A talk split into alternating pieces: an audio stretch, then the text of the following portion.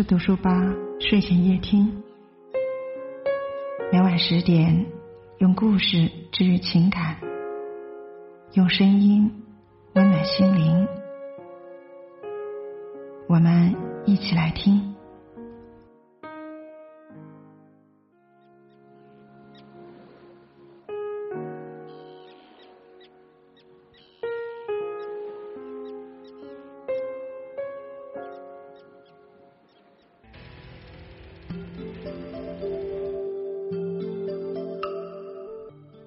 今天要和您分享的这篇文章是：我见过情商最低的行为是好讲道理。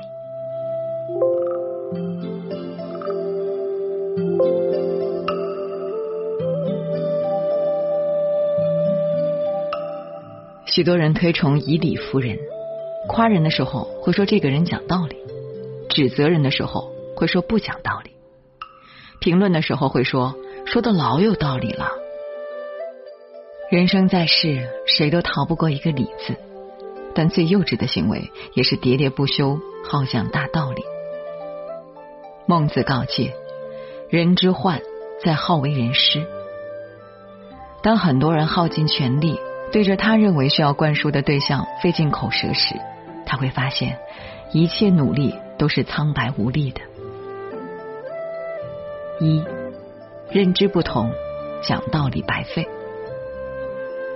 生活中不少人会有这样的经历：有人深陷传销之类的骗局，你找案例摆事实，但人家怎么也不相信，甚至认为你是在挡他财路。你苦口婆心教育晚辈认真读书、好好学习，通过学历和能力来改变人生轨迹，但人家坚信成功就靠关系和运气。为什么你说的如此透彻，证据如此确凿？可别人就是固执的坚持自己的看法呢？这是因为每个人的经济基础、知识结构、文化背景、思维角度都不同。你要想把道理讲明白，靠的不仅是语言灌输，还有对他人认知水平的理解。所以庄子说：“趋势不可以语与道者，术于教也。”对于乡野之人。你要给他讲什么高层次的认知与道理？因为知识见闻有限，他不具备基本的理解基础，所以你再怎么解释，他也不可能做到真正明白的。同样的道理，我们现有的水平可能是别人眼中不可与的趋势或者下虫。去年有一段马云的视频经常在网上出现，大意是他在发表演讲的时候说。自己对钱不感兴趣，所有的工资都打到老婆卡里了。网友们的评论大多是嘲讽，说马云站着说话不腰疼等等。不过我想，马云说他不在乎钱，可能是真的，而且正是他拥有巨大财富的原因之一。只不过他的言论超出了大部分普通人的认知水平，所以才有铺天盖地的讥讽。就算马云滔滔不绝一个小时解释他为何对钱不感兴趣，估计也很难改变你的观点，正如你很难改变别人的观点一样。通常而言，人们会更倾向于相信自己愿意相信的东西。只有不断学习、提升、增长见识，提升底层认知的层次，你才知道自己知道的其实不够多，也就更能接受不同的逻辑。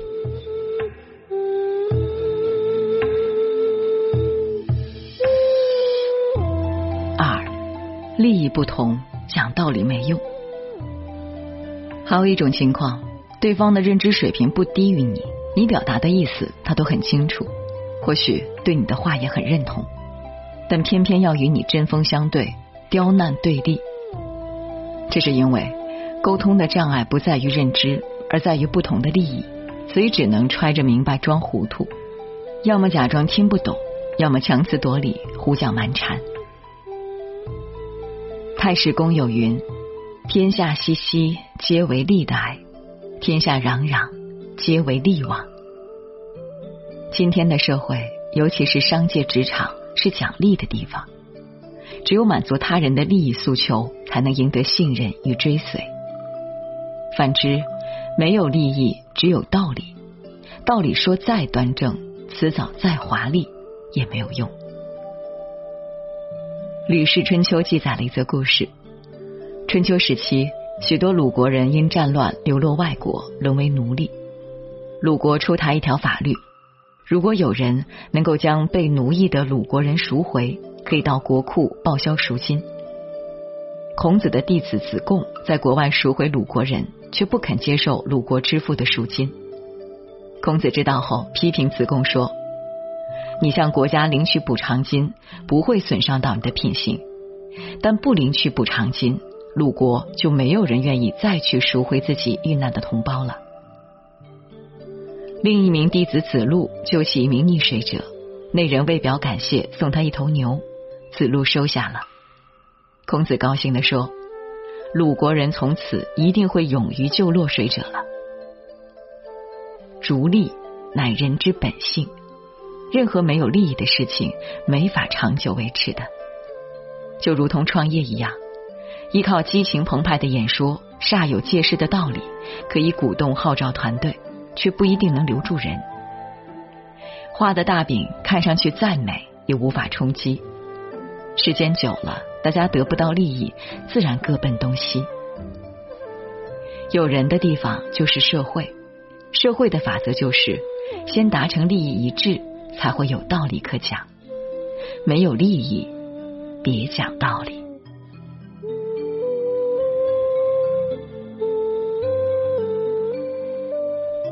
三，世上你唯一能改变的，只有你自己。《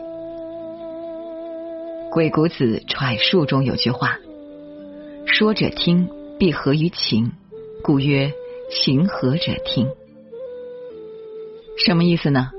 别人之所以会听你的，不是因为你讲了多少高深的道理，而是因为你们情投意合，有感情。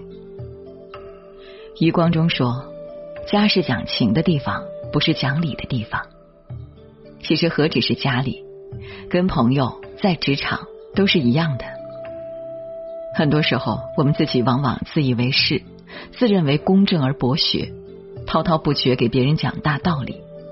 如果对方不听从，还认为人家浅薄，而事实上，这是因为我们自己不能设身处地的在对方的境遇上分析和处理问题，立场不同，角度不同。看到的结果自然也不同。荀子《非十二子》里说：“言而当，知也；默而当，义之也。”说话说的恰当，是修养和智慧的表现；不该说话的时候沉默，也是修养和智慧的表现。说话的时候考虑别人的感受，对方自然会感受到你的真诚。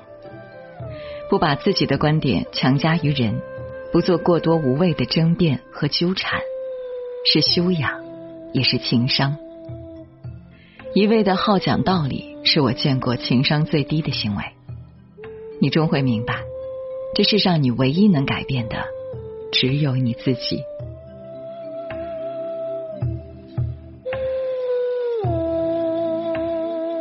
今天给您分享的文章就到这里了。感谢大家的守候，我们相约明天。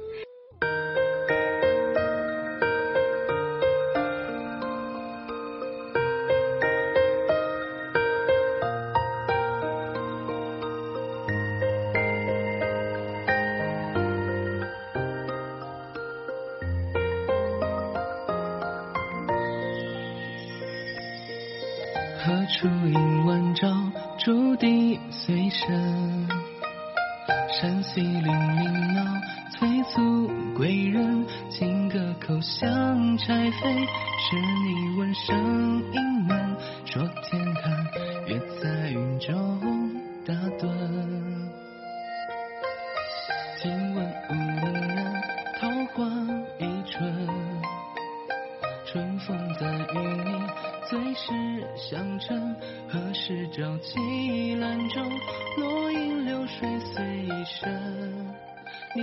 眼眸中笑一声。自诩天下无双，自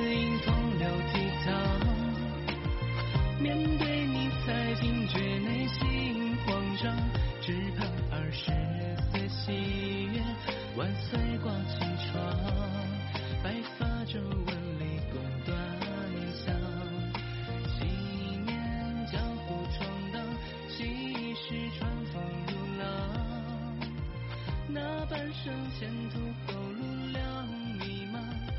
少年郎多垂涎，美酒酣畅，不知心酸才是真相。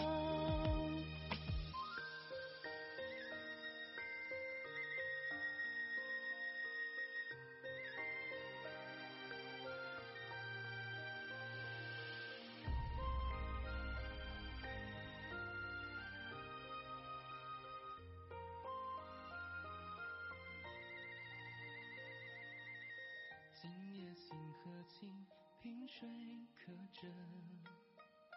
烛花未几间，流连花瓣。